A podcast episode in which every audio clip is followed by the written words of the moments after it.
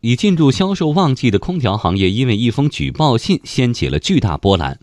昨天下午，格力电器发布举报信，实名向国家市场监管总局举报奥克斯空调生产销售不合格空调产品的问题。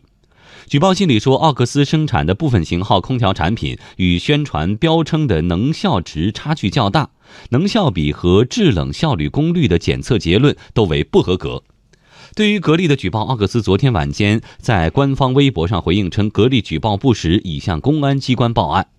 而针对奥克斯的回应，格力电器昨晚再度声明说，已准备好充分证据供监管部门调阅，并视情况适时向社会公布。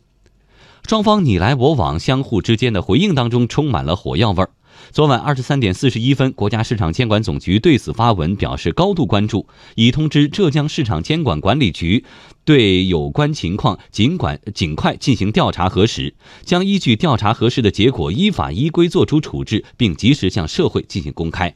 目前正是六幺八电商大促的关键时期，而且正值空调销售旺季，格力这个举动难免引发外界猜想。有分析认为，过去格力电器和美的集团一直是国内空调市场的两大巨头，但在2016年至2017年间，奥克斯利用电商平台提高了自家的市场份额和品牌影响力，成功跻身进入空调行业巨头行列中。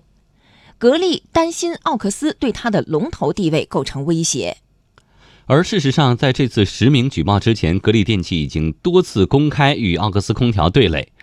格力电器董事长兼总裁董明珠多次当众怒对奥克斯，不仅挖人，还偷技术。有媒体调查显示，二零一五年至二零一七年，奥克斯被格力起诉的专利侵权数量有十五个。除了偶尔几次格力主动撤诉外，奥克斯几乎全部败诉，专利成为奥克斯多年来的痛点。